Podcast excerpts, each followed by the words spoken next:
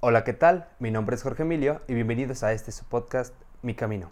El día de hoy tengo un invitado muy especial. Su nombre, Franco. Hola, buenas noches. Yo soy Franco y soy una persona que busca hacer un cambio en su vida y en la gente que lo rodea también. Muy bien. Eh, bueno, primero que nada, muchas gracias por, por estar aquí, por permitirnos el, el tiempo y agradecerle a Diego por, por mandarnos Sí. esta historia. Eh, hablábamos un poquito ahorita antes de grabar y me pareció súper interesante porque pues no es algo muy común que, que yo conozca, pero ya cuando lo ves de fuera, o sea, alguien como tú que lo vivió, ves que es más común de lo que parecería, ¿no? Sí. Eh, el, el tema de hoy es como pasar de México a Estados Unidos, ser un, un migrante, Ajá, el como vivir el sueño americano. ajá. Este, no sé si nos puedas em, contar desde el principio cuándo nace esta idea de ir a Estados Unidos, cómo surge, eh, desde chiquito o hubo una edad en la que dijiste tal vez este es el momento. Pues comienza, pues no lo planeaba, la verdad. Yo no pensaba en ningún momento irme para Estados Unidos. Tuve un par de problemas donde trabajaba y personales que me hicieron pues ya dejar de trabajar aquí. Yo ya no encontraba ya pues como motivos, perdí las ganas y todo. Ya de, en diciembre mi tío me marca y me dice, ¿no te gustaría ganar 14 mil pesos a la semana? Y dije, ah, caray. Ah, caray. No, Pues pues, ¿dónde? sí, ¿Dónde? ajá, ¿dónde tengo que ir? Pues a- es lo que ganaría si te vienes aquí a Estados Unidos. Que si quieres intentarlo o no. Y luego, luego, luego le dije que sí, porque pensé que con ese dinero luego, luego podría ya sacar yo a, a mi mamá de trabajar, ya podría darle pues una buena vida, ya podría mantener a mi hermanita y también para que pasen tiempo juntas. Y dije, pues de paso ya, eh, con el pasar de los años, pues ya tengo más oportunidad de abrir mi propio negocio. Fue por eso que pues me dieron ganas de ir. También porque pues aquí ya no se sent- sentía que ya no tenía nada. Y pues no fue tanto que lo pensara, pues nada más fue eso y ya. Ya mi mamá y pues mi tío son los que me apoyaron con el dinero porque realmente yo ya no tenía nada, me lo prestaron todo. Ya cuando yo cruzara, pues es lo que lo iba a pagar pues en una semana, en menos de un mes ya pagaba todo. Pero pues lamentablemente me agarraron dos veces los de la migra y estoy aquí de regreso. Pero va a ser no sé si un par de meses o hasta el otro año. Mi, eh, el dinero que iban a ocupar conmigo ya se lo prestaron a otra persona que pues esa ya cruzó Ujú. y ahorita están juntando otra vez para que yo vuelva a intentarlo. Ahora sí sería eh, en otra frontera o no sé si en la misma. Me dijeron que posiblemente la misma o en Tijuana, de donde vengo, pues es de Sonora, de donde van todos los que cruzan que son del mismo pueblo de donde yo. Y mm, blanco. Y pues el plan es el mismo, ¿no? Eh, cruzar y poder mantener a mi familia. Eh, me gustaría que habláramos, bueno, mencionas que son dos veces las que has intentado. Ajá. Nos remontamos a la primera, ¿hace cuánto fue? Fue ahí como por el 27 creo de enero. No, no, el 17. Ajá, 17. ajá. ¿Y, ¿Y cómo es esa travesía? O sea, ¿desde dónde salen? ¿Se Ah. van desde Aguascalientes o...? Ah, sí, eh, pues sí, salí de Aguascalientes y tenía que llegar yo a Sonora. Pues ahí hay un lugar donde, donde se llama altar y donde tienen pues a los pollos, así como nos dicen. Llega, ahí llegué pues en avión. Eh, la, la, llegas tú por tu propia cuenta, pero pues ya la gente que te espera pues sabe que vas a llegar. Nosotros al momento de llegar pues llegamos a, a una casa, ¿verdad? Eh, pues todos los taxistas saben dónde está esa casa, tú nada más dices tal casa y te llevan directamente ahí. Y ahí te recibe el encargado y pues eh, esperas pues, como una semana. Depende de cuánta gente se junte. Cuando yo me fui pues todavía habían como unos 20, 20 cacho. Cuando, cuando nos dijeron ya, ya váyanse, pues ya había pasado una semana. Nos llevan a, a otro lugar que es- ese ya está cerquita, cerquita de la frontera. Y ahí en ese mismo lugar pues nos dan todo lo que necesitamos, lo que es agua, comida, camuflaje. Y para que pues no nos moramos de hambre o de sed. Nos dan todo lo esencial, pero nosotros pagamos esa cosa, también la comida, todo lo pagamos nosotros.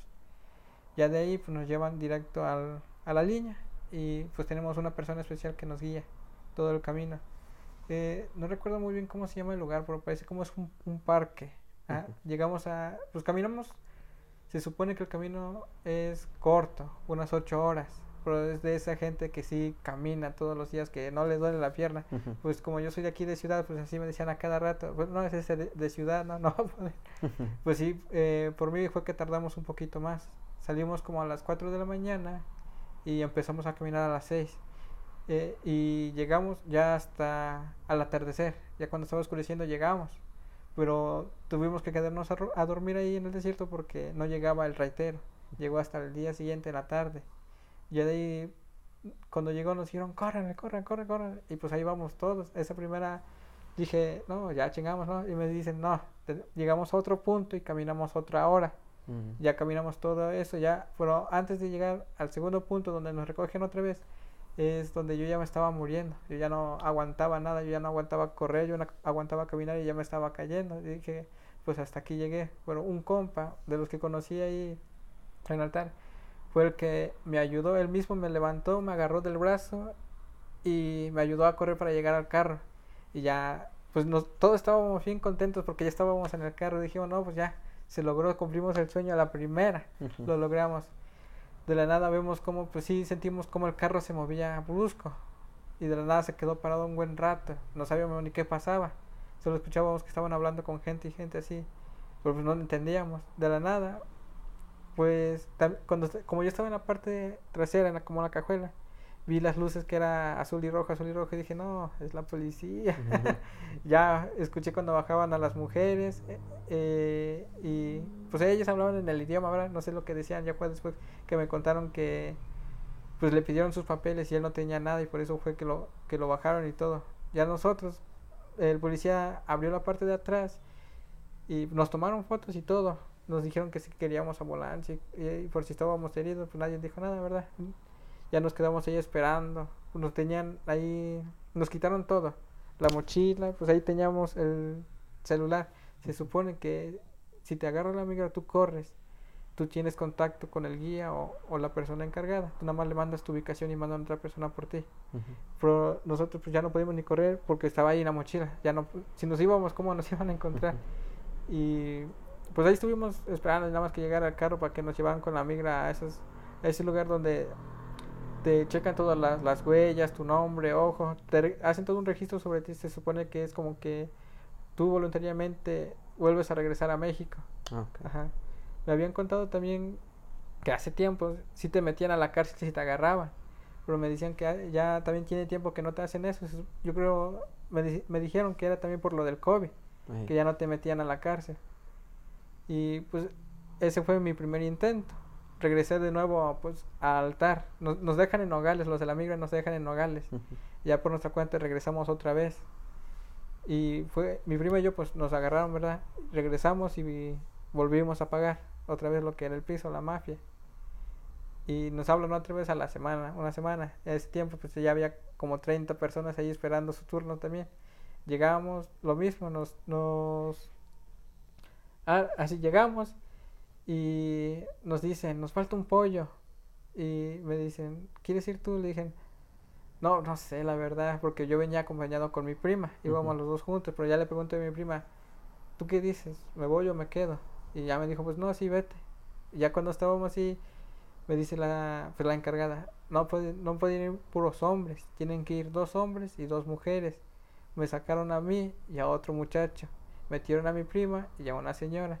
Ella cruzó, parece que tomó también un camino, el camino corto y- ella se perdió allí, dice que se perdió, se perdieron en el camino. Los encontró una persona, están con un rancho y una persona, pues ya estaban en Estados Unidos, que los, los vio y esa misma persona los ayudó. Ajá, no habló a la migra ni nada, o sea, les dio de comer, les dio un lugar para dormir y al día siguiente el, el mismo esposo de esa señora los llevó a su destino. Ajá. Y, y yo pues estaba bien contento por ella porque lo logró. Ya unos días después, como dos días después, me tocó a mí. Yo iba con otras personas ya.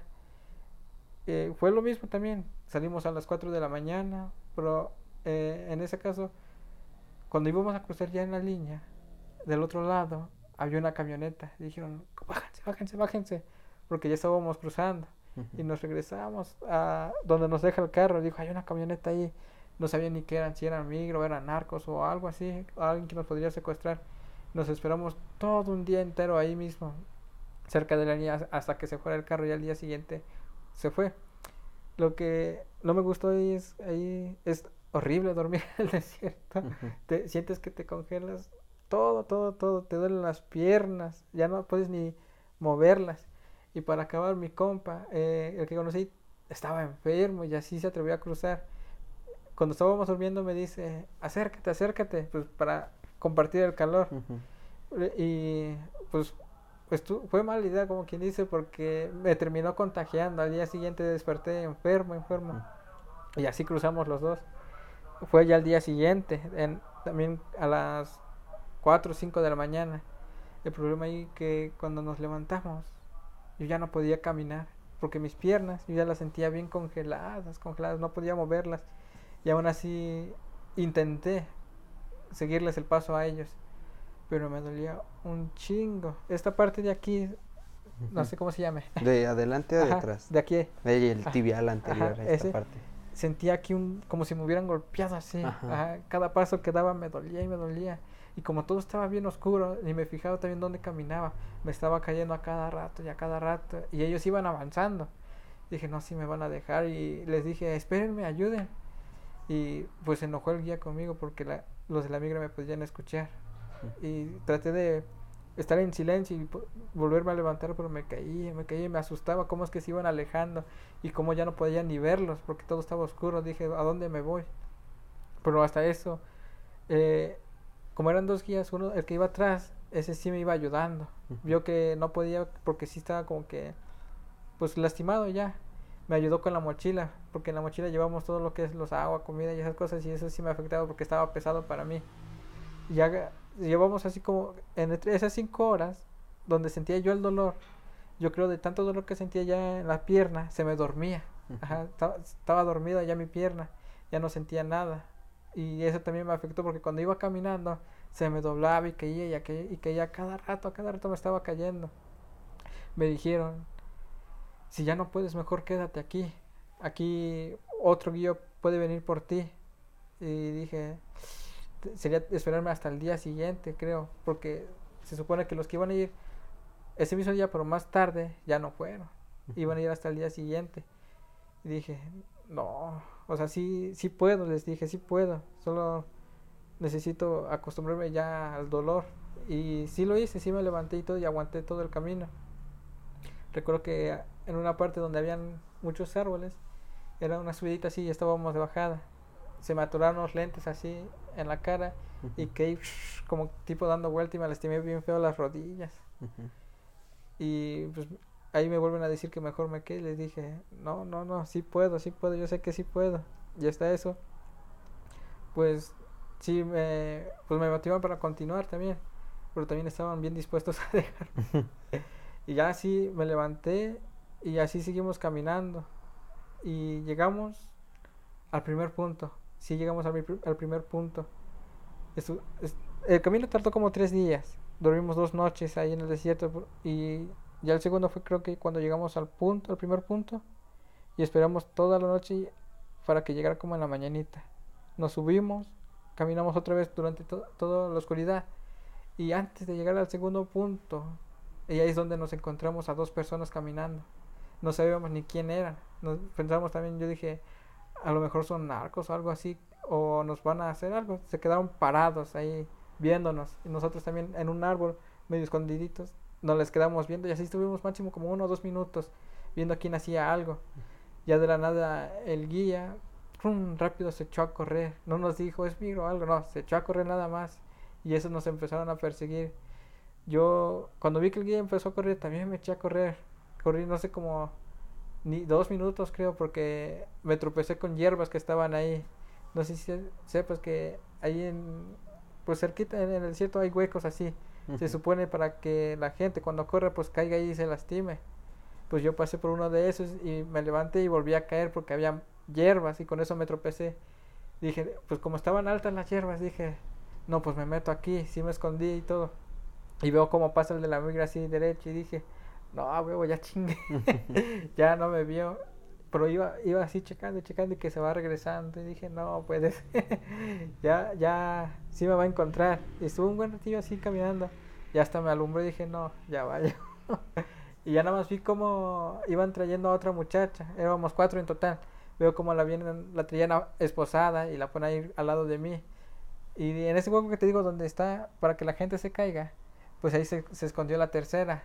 Se escondió, había un árbol ahí y se escondió, se agarró así y se colgó. Y también veo como el, el de la migra pasa, así como si nada, no la vio, pero se regresó y la vio colgada, hasta se espantó, le hizo así cuando vio a, a la muchacha. Y yo recuerdo que vi que la, la agarró así y así la bajó nada más. Así como Ajá, si nada. Ajá, como si nada. Y también la esposa, nada más recuerdo que pues habían muchas piedras. Cuando la, le hacen que se hinque ahí, pues ella se lastimó. Hace así la piedra para no lastimarse. Y el de la migra se espantó bien feo. Dice, suelta eso, te disparo, le dice. dije, "Ah, no manches, estoy que está esposada. Tiene miedo. Y no- la amenazó así con dispararle por una piedrita. Y ella pues no tenía nada, realmente no tenía nada. Nada más le hizo así a lo menso para que se calmara el de la migra. Ya nos llevan con otro, porque eran dos, ¿verdad? Nos lleva con el otro. Y dice, no, falta uno. Y ahí se la pasó buscando, se tardó como unos 10 minutos. Ese compa, ese sí corrió, corrió hasta no más poder. Y se escondió, pero pues ya estaban los helicópteros, los drones y todo eso. Y al final sí lo encontraron. Cuando llega con nosotros, tenía la cara bien, ¿cómo se dice? Lastimada por las, las plantas. Pues todo estaba lleno de espina. Ya nos llevan otra vez con la migra. Y regresamos de regreso nosotros ahí a altar que está en Sonora ya nos dicen pues lo mismo pues va a ser tal cantidad verdad y en ese momento pues las personas le comentan a mi prima pues que yo sí era lento que yo sí hacía que se atrasara Eh, y al tercer intento yo, yo sí quería intentarlo pues ya estaba enfermo y todo estaba lastimado pero vi que el compa ese así enfermo y todo, pues se atrevió a cruzar y dije, pues si él puede, yo también puedo. Pero la, con las dos muchachas que íbamos, como se hicieron amigas de mi prima, le comentaron eso, que yo iba muy lento. Y ya le dicen a la señora, pues nosotros ya no queremos cruzar con ese muchacho, ese muchacho hace que nos atrasemos. Y dije, no puede ser. O sea, si me iban a meter otra vez. Pero esas personas dijeron, pues que no querían conmigo, ¿verdad? Y aparte ya ni tenía dinero. Ahí en ese lugar yo ya no tenía ni un peso, ya nada más me quedaban como 300 pesos. Y tenía que conseguir una forma para volver a conseguir el dinero para el piso, porque es lo que se tiene que pagar ahí el piso para estar ahí. Si no lo pagas, pues ya no, no te llevan a, a la línea para cruzar. No sé qué te hacen si no lo llegas a pagar. Hasta eso, pues nada más le, le comentan a mi tío lo mismo también, que él es el que me estaba dando el dinero para cruzar, de que iba muy lento. Y me dice, pues ya me dijo tu prima lo que le dijeron sus amigas de que vas así. Eh, ¿Tú estás seguro de que si quieres cruzar? Y le dije, no, pues sí. Y Ya, pero dicen que vas demasiado lento. Pero le dije, o sea, tal vez sí voy lento. Ya crucé dos veces, lo- las dos veces lo logré. Las dos veces llegamos al punto. El problema fue pues que nos agarró la migra. No fue tanto de que yo me haya quedado atrás. Pude y voy a poder otra vez. Ya hasta me estoy acostumbrando pues a la caminata, o sea, ya, ya no, vas, no voy a ser tan lento, ahora sí la tercera vez. Y me dice, no, pues mejor ya regrésate porque sí, aparte estás enfermo, ya me dijeron cómo estás de la pierna y hasta, es hasta ahorita que hasta me duele aquí en la rodilla por la caída. Me dice, no, pues regrésate. Y ya eh, iba, me iban a transferir dinero en, en Coppel, pero en el- eh, le dije a mi tío, no, pues transfírame en, en Nogales porque nos sueltan ahí, ¿verdad? En, en Nogales los de la migra y dije, no, pues hay un Coppel ahí, es, esa es una ciudad y todo. Y aparte me cobra el camión de, de, de donde es Altar a Nogales, son como 190 el camión. Y dije, no, pues sí me alcanza, Ah, pago, pago 50 para el taxi llegar aquí a la estación, lo demás lo uso para el camión, los otros 50 para llegar al Coppel y ya con eso retiro el dinero. Para regresarme yo a, a mi casa ya le habían avisado a, pues a los encargados que yo ya me iba a salir. Pero resulta que cuando estoy en el camión ah, ya me había subido y había pagado. Me dice me dice el joven que cobra los boletos pollo de quién eres y dije ay no puede ser le digo no le dije no le digo al final pues sí le dije no sé qué me, qué me a hacer si no le decía le dije no pues soy de tal persona ya le hablan a esa persona y dice no yo no he dado permiso para que vaya a, a Nogales ese, ese pollo se va a ir por a Hermosillo Y sí, mi plan era ir a Hermosillo. Iba a ir primero a Nogales. De Nogales retiraba ese dinero. Me iba a ir a Hermosillo y iba a tomar el avión. Ya llega uno de los de la mafia y me dice, que me vuelve a preguntar lo mismo que de quién soy. Le digo, no, pues soy de tal persona. Me dice, ¿y a dónde vas? Y yo le dije, no, pues voy a Nogales. Me dice, que ¿a qué voy a hacer allá, no? Le digo, pues voy a, a retirar dinero nada más. Me dice, no es cierto. Lo que tú vas a hacer es cruzar allá. Y a ellos les afecta que la gente, o sea, los pollos se vayan a Nogales porque pierden dinero. Ellos, los de la mafia, ganan de esos 13 mil que nosotros damos.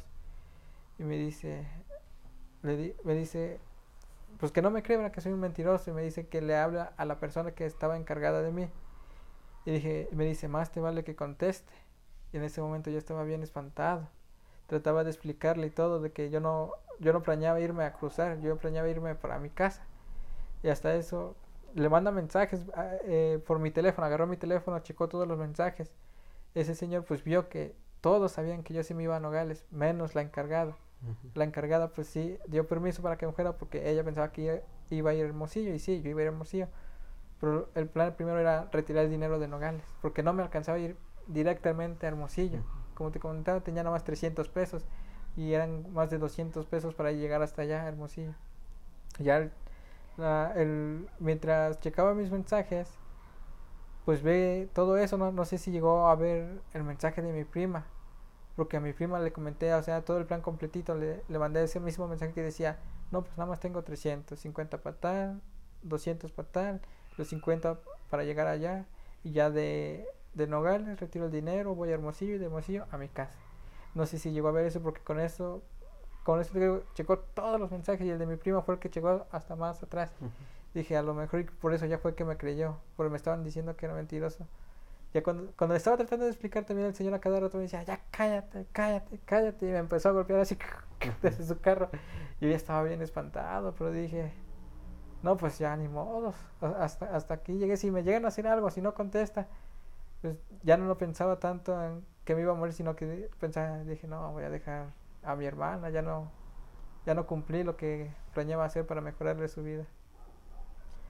Y pues eso fue, le, le, comentaba al Diego, fue una de las primeras veces que sentí que nos llega, me llegaba la muerte ya, porque fueron como tres veces ahí que lo sentí. La primera vez fue cuando, el primer intento, cuando íbamos de camino a la línea, se punchó una llanta de la, camioneta. Se veía muy sospechoso, todos estaban bien espantados. Nos mandaron, nos dejaron ahí mismo y nos dijeron, váyanse hasta allá. estábamos en medio del desierto. Digo, hay esos huecos así, ahí nos metieron. Dice uno de ellos, ahí viene una camioneta y dice que de ahí habían hombres armados. Yo no estoy seguro, pero es lo que él comentó. Porque se supone que no teníamos que asomarnos. Él se asomó y dice que tenían armas y todo. Y nada más escucho que me dice, no, pues, ¿qué podemos hacer? Hasta aquí llegamos. Lo intentamos. Y yo estaba pensando también en ese momento, no, pues tiene razón, y llorar sirve en este caso. Ya estaba, estaba aceptando la muerte. Dije, pues ni modo, está bien. Pero hasta eso, hasta eso se, nada más pasaron de largo, o sea, se fueron. Y ya nos llevaron pues, a donde teníamos que llegar a la niña. La segunda también fue cuando estábamos en la casa y en el altar. Ese mismo compa me dice, hey, acompáñame. Digo, porque se escucha que alguien quiere entrar. Y pues, o sea, la gente que es encargada de esa casa manda mensaje ya va alguien y les abre la puerta, pero esa persona no, como que estaba forcejeando. Luego se escuchaba también una camioneta ahí que iba así como que dando vueltilla. Y me dice, ven, ven, ayúdame para ver qué es. Y me da un cuchillo, así me da uno de esos cuchillos grandes. Me dice, si me llega a hacer algo, tú, tú, pues lo matas. Y si es más de uno, pues, pues ya ni modo, está bien, ¿verdad? Porque pues había un chingo de gente, puede que nos hicieran algo. Pues yo dije, no, pues, pues ahí voy, ¿verdad? A ver qué pasa. Pero ya cuando estábamos en la puerta para ver qué, qué, quién había, pues se escucha como la camioneta se sube la gente así y se va. Y, y en ese momento pues yo dije, no, hombre, me estoy arriesgando a estas cosas y... O sea, no, no, en ese momento no pensaba que iba a morir ni nada. No, estaba aceptando siempre todo lo que pase lo que tenga que pasar. Y hasta eso, pues, gracias a Dios estoy bien. no pasó a mayores, digo, esas personas se fueron Ya cuando abrió la puerta, pues ya no había nadie.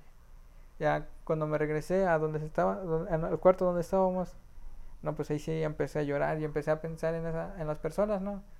Dije, eh, lo mismo, mi mamá, mi hermana, y pensaba en otras personas a las que dejé cosas inconclusas con ellas y dije, ojalá le hubiera dicho estas cosas y en ese momento pues planeaba hablarles, pero dije, pues no tiene caso, ¿verdad? Ya estoy aquí otra vez, estoy bien, ya no les dije nada. Y pues mi, mi plan sigue siendo el mismo, cruzar otra vez. Estoy aquí, eh, pues sigo como desanimado, la verdad. Yo ya debería de estar allá en Estados Unidos trabajando. Si no hubiera sido por ese señor que manejó mal, pues no estaría aquí. Pero pues nada más estoy esperando a que me digan, no, pues vente otra vez. Y ahorita pues aquí estoy por un tiempo, pero no tengo ahorita trabajo. He, estado buscando trabajo y mi amigo, cuando yo llegué, mi amigo que se llama Carlos, me ha apoyado desde que estoy aquí. Me dice, me invita pues a salir, así a fiestas para desestresarme y olvidar todo eso por lo que pasé. Ya en eso fue que conocí pues a su amigo que es Diego él, desde que llegué, pues como que le gustó la historia y todo y me ofreció la oportunidad de trabajar con él. Me dio unos días de trabajo y con eso, pues ya, con lo que me pagó, me, me, me dio para mantenerme unos días. Pero ahorita estoy buscando otra vez trabajo para, pues, para mantenerme mientras me dicen, vente otra vez a cruzar. Pero pues se me hace complicado a mí también. No soy una persona tan sociable. Me cuesta un poco también hablar con gente nueva. Y por eso como que me da un poco de miedo salir a la calle y se me dificulta un poco porque me pongo nervioso. Pero sí he tratado de buscar, ya me ofrecieron dos oportunidades y ahorita estoy intentando ir. Son negocios de comida, porque siento que es lo único que se hace. También allá en Estados Unidos iba pues a trabajar de mesero, parece, o cajero, algo así. Eh, según yo iba también para cambiar mi vida, se supone para cambiar mi vida, porque ya estaba harto de cómo es vivir aquí. Trabajo, trabajé en una taquería pues trabajamos casi todo el día y la noche. Yo me cansé de, pues de esa vida, de nada más trabajar, llegar a la casa y dormir, otra vez te levantas, trabajar, dormir y así. Ya me había cansado de esa rutina. Pero me, digo, me dice el tío, también, la, vida que tienes aquí es la misma que vas a tener allá. La única diferencia es que vas a ganar mucho más. Y dije, no, pues sí está bien. Y ya, es lo que me motiva ahora, digo, pues será la misma vida, ¿verdad? Pero al menos ya habrá más oportunidad para mi mamá y mi hermana que tengan mejor vida, para que ella ya ahora sí salga de trabajar porque ya tiene años, años trabajando para mantenernos a nosotros. Y más con la niña que es la que más gasto hace, pues es pequeña y necesita más cosas. Y pues es lo que planeo, ¿no? Cambiar mi vida y la de ellos, tratando de ahí sí planea, nada más quedar un par de años, no sé si unos cinco. Unos dicen que es preferible quedarte hasta 10 años porque conocí una persona que nada más iba por ratillos, así que conocí allá en el altar. Me dice, no, yo nada más iba por rato, juntaba y me regresaba, iba otro rato, juntaba y me regresaba. Pero dice que eso no conviene tanto. Dice, me decía, aprovechen ustedes que ahorita están jóvenes, quédense tantos años y junten lo suficiente. Mientras estén allá, abren un negocio aquí mientras están ustedes trabajando ahí, el negocio va creciendo acá y cuando llegue, pues ya tienes la vida lista. O sea, ya no habrá necesidad de que te regreses. Porque él no sabe ese consejo porque pues escogió mal, ¿no? Nada más iba un ratito, se regresaba un ratito, se regresaba. Y ya era un señor como de 50 años. Esta vez iba a cruzar para mantener a su familia, pagar todo lo que era de la escuela para ellos. Y me dijo que tenía dos hijas que ya estaban como que en universidad. Tenían un negocio también, ya había su negocio, pero dice que ese negocio no, no daba lo suficiente para pagar lo que era colegiatura y todas esas cosas. Y medio las cantidades eran como más de 10 mil pesos. Y dije, ah, no manches, entonces está, pues está difícil la educación, ¿no? Yo, si hubiera podido, pues hubiera estudiado, pero no había dinero y tampoco ya no había tiempo. Fue también una de las razones pues, que intenté cruzar. Porque pues aquí ya no te, ya no podría seguir estudiando, era más trabajar, trabajar y trabajar. Y dije, pues trabajo allá y ya con eso arreglo lo que es mi vida. Y pues es como creo que sería todo lo que pasé. Así como el, el, gran resumen de todo este tiempo. Es como un resumen, ajá. El, el, primer intento y el segundo fueron casi seguiditos, fueron... A la semana. A la semana de diferencia. Ajá, a la semana. Eh, me platicabas que llegan a una casa ¿podrías describirnos un poquito cómo es esa casa en la que se quedan? ¿Cómo es donde duermen? ¿Dónde Ujú. cocinan? Un poquito de eso. Pues esa casa parece que apenas la estaban construyendo. Porque pues sí estaba feo todo todavía. Eh, la- eh, pues era concreto nada más. Eran como, Sí, en obra gris. Ajá, obra gris, ajá. Habían como unos dos, tres. Bueno, eran dos cuartos. Era uno donde habían puros hombres y el otro puros mujeres. Había otros dos cuartos, pero un cuarto era para el encargado y el otro era para otro, otros guías, porque también los guías van y se quedan ahí un rato. Y afuera había patio, había un pasillo y habían como dos, ¿cómo se dice? Como dos salas. Ajá. Ajá, en esa estaban como que construyendo para hacer otra cocina y en la otra pues nada más era un espacio donde no había nada. En esos dos espacios pues dormía gente que llegaba después. Los que llegaban antes pues se se alcanzaban el cuarto y la cama y ya los que llegaban después pues se quedaban dormidos en el piso. En ese momento había una cocina. Las mujeres son las que hacen la comida ahí. Ellas hacen la comida y los hombres pues ayudan, ¿no? Hacían uno que otro trabajito en esa misma casa. La mayoría de los que iba ahí eran como albañiles o creo que todos eran albañiles porque empezaban a ayudar a terminar la casa yo creo que con eso también pagaban un poco, no sé. Ujú. Y pues como te digo, sí era obra gris. Y pues hasta eso, pues sí estaba cómodo, había cama, la cama estaba cómoda y todo, pero lo malo era que estaba bien sucio. ¿Cuántas camas eran? Mm, En el de los hombres creo que era uno, creo que eran dos, dos camas nada más, ajá. ¿Para cuántos hombres? Uf, o sea, habían como, llegaban a llenarse como 30. Ajá. Y en la otra habitación de las mujeres creo que hicieron como tres camas. Eh, yo no entré al cuarto que era de las mujeres, pues nada más entraron las mujeres. No sé si unas llegaban a dormir en el piso o todas en la cama. Creo que hasta eso eran más hombres que mujeres. Creo que sí llegaban a dormir cómodos ahí todas juntas. Me dice un compa, ¿y no te da miedo lo que era el COVID? Pues ahí en ese momento, ahí piensa en eso. Ujú. Todos dormíamos así juntos, juntos. Nada más recuerdo, también recuerdo que cuando estaba, nos regresaban, había un chingo de gente enferma. La gente, ajá, que estaba en el desierto y dice que hasta estaban estornudando sangre. Ajá, y dije, no será esa nueva enfermedad que están diciendo Omicron, que se habrán contagiado, porque también recuerdo yo que, que en el segundo intento me pasó lo mismo. Estaba estornudando mucho y en un punto hasta me salió sangre y todo, me espanté. A lo mejor es por el frío, dije yo, pero en el primer intento no me pasó y hasta eso que también me quedé a dormir en el desierto. Ya, ese es en la primera casa, ¿verdad? Como te digo, es, es obra gris, ya nos llevan a otra casa. Ahí es Ah, cuando tienen que caminar seis horas o No. cuántas son? de, de esa casa en altar nos llevan a otra casa, ¿no? Ah, en carro y todo. Es el que está cerquita de la línea. No, ok. Ajá, ahí nos quedamos también como máximo dos, tres días a que, a que lleguen los guías que están cruzando a otros, porque tenemos que esperar a que llegue el guía. Ahí como son tres días y pues esa casa sí está más bonita. Ajá, nada más que ahí sí duermes en el piso y hace más frío todavía ahí. Pero hasta eso te dan lo que es cobija. Todos, todos también duermen juntitos, juntitos. Así ya no se siente tanto el frío. Pero ahí pues te dan hasta de comer y todo. Ajá, siempre hay comida, siempre hay comida ahí. El chiste es que la- lo tienen que hacer las mujeres, ¿eh? Las mujeres son las que lo hacen. Te dan pues para bañarte y todo. Hay de todo ahí. Ah, Pues tienen una tienda cerca. De ahí se consigue todo. Lo malo es que todo está bien caro. Sí, Todo, en dólares yo creo, no casi. Pues casi, ajá. Y pues sí, ahí, como, sí te trata bien la gente, ajá, no te tratan mal los que son los, los no te tratan mal. Hacen todo yo creo para que te sientas bien, yo creo para re- que recomiendes, ¿verdad? Ajá. Ya el problema sí ahí es tener cuidado con los de la mafia, porque cuando yo intenté irme para allá a Nogales, pues sí checan todo, ajá, tienen bien checado quién entra y quién sale. Ajá. Y es a los que les pagan el piso, ¿no? O sea, son como el primer pago que tienen que dar casi que es para la mafia. Ajá, para que no nos hagan nada, se supone. Y ya llegan a la segunda casa y ahora sí es cuando tienen que caminar. Ajá. ¿Cuántas horas son caminando? Se supone que son ocho horas. Pues Ocho son, horas. Se pagan por dos caminos. Hay uno que se llama camino corto y camino largo. Mi tía me iba a prestar dinero que era para el camino corto. Pues ese es ocho horas se supone.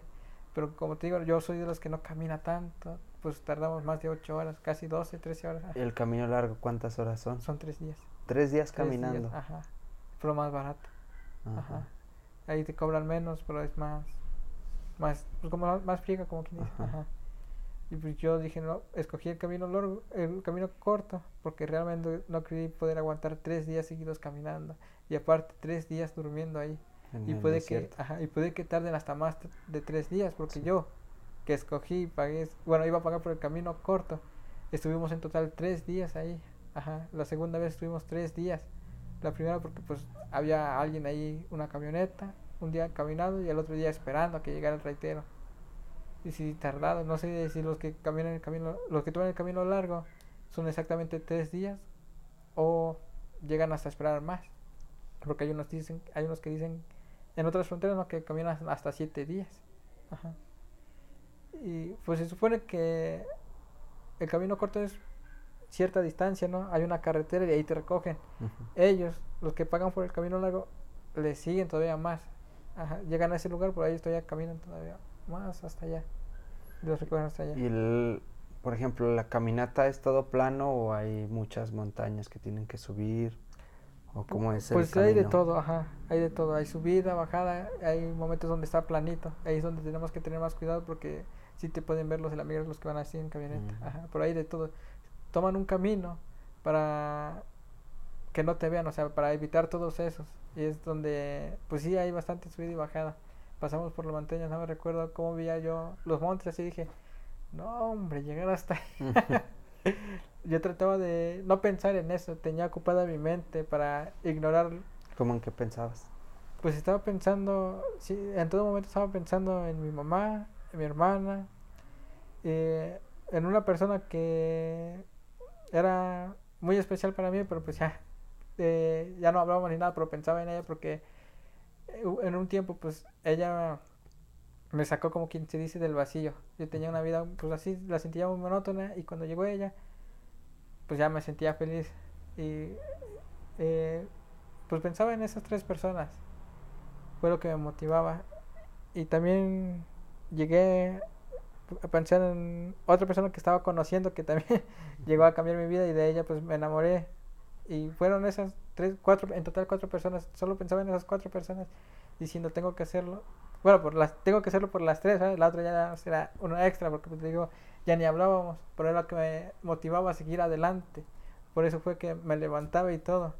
Para decir, tengo que hacerlo por esas tres personas. Porque pues son, es por lo que hago esto, ¿no? Quiero darles una mejor vida, cambiarles la vida y todo. Y decía, pues es- no me importaba qué me pasara a mí, con que llegue, ¿no? Todo bien. Nada más es lo que decía. Pensaba y pensaba y pensaba nada más en eso. Para ignorar el, el camino, el calor y todo eso. Dije, llegando, llegando todo va a ser, va a ser pues la buena vida ya. Y eso es lo único que tenía en mente. También pues pensaba que cuando llegara ahí podría cumplir otro sueño, pues soy un, soy alguien que soñaba con ser cantante y dije, "Al- si llego allá puedo grabar ya algo. Y me- también en esos momentos mientras estaba ahí estaba cantando las canciones que yo me había escrito y eso también lo usaba como distracción para ignorar el camino y todo eso. Es lo que tenía en la mente. De ese consejo se lo di a otras personas cuando estaba en el segundo intento, pues ya no era la misión, eran otras personas. Yo les di ese consejo, mantengan su mente ocupada, no pienses en el camino, no, no pienses en cuánto tiempo falta, ignora todo eso. Tú mantén tu mente ocupada y así el tiempo se te va a ir rápido. Y es, y es lo que hice yo para, pues, no asustarme. Porque, ay, no, cuando, me, cuando lo veía, dije, no puede ser. es mucho camino lo que falta todavía. Ya nada más, de ya estábamos ahí y así, así se me fue el tiempo rápido. Pero hasta eso, pues sí, ya cuando es mucho dolor, pues ya se te complica más. Ah, Yo, ¿verdad? Que como dicen, soy de ciudad, pues ya sentía horrible. Yo creo que las otras personas pues ya están acostumbradas, son de campo, ellos ya ni les dolía ni nada. Pero hasta eso con los que me tocó to- con los que me tocó caminar, pues sí caminaban lento también. Es lo que me comentó el guía. y dice, no, hasta eso. tú ni te preocupes porque hasta e, eso ellos caminaban igual de lento.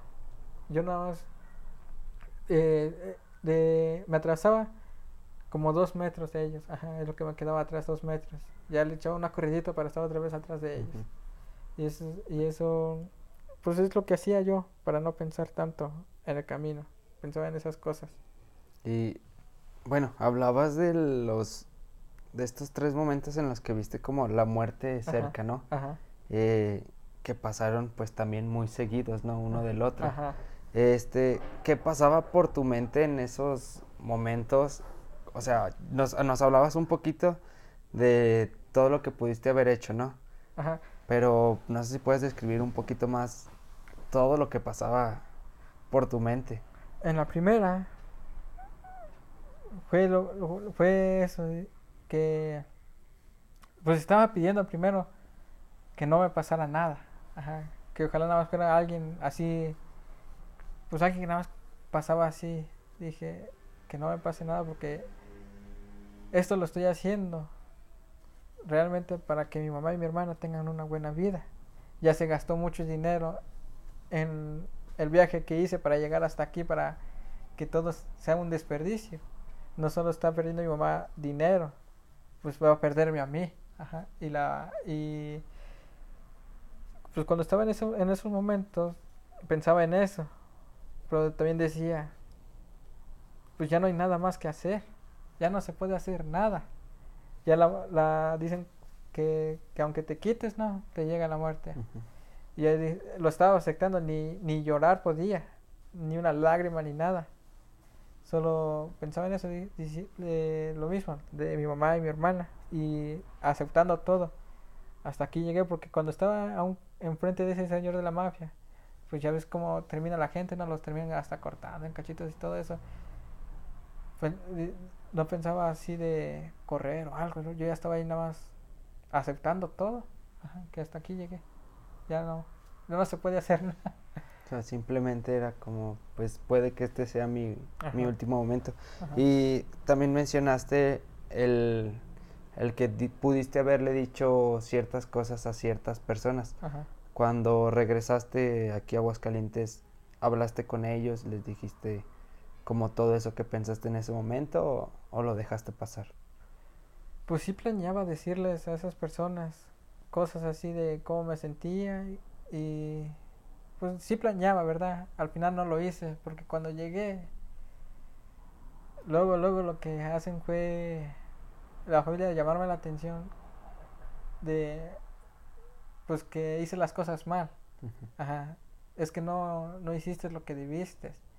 Yo ya no trabajaba porque se supone también, pues me quedé así para practicar la caminata, ¿no? Se supone que mi amigo me invitó al gimnasio y yo iba ahí todos los días con él para entrenar lo que era la pierna. Yo siento que sí me ayudó eso, porque él fue el que me invitó y todo. Digo, si no hubiera ido, pues ni a la mitad hubiera llegado. Y el ejercicio que hice mientras estaba aquí, pues sí me ayudó. Pero me dicen que no hice lo suficiente.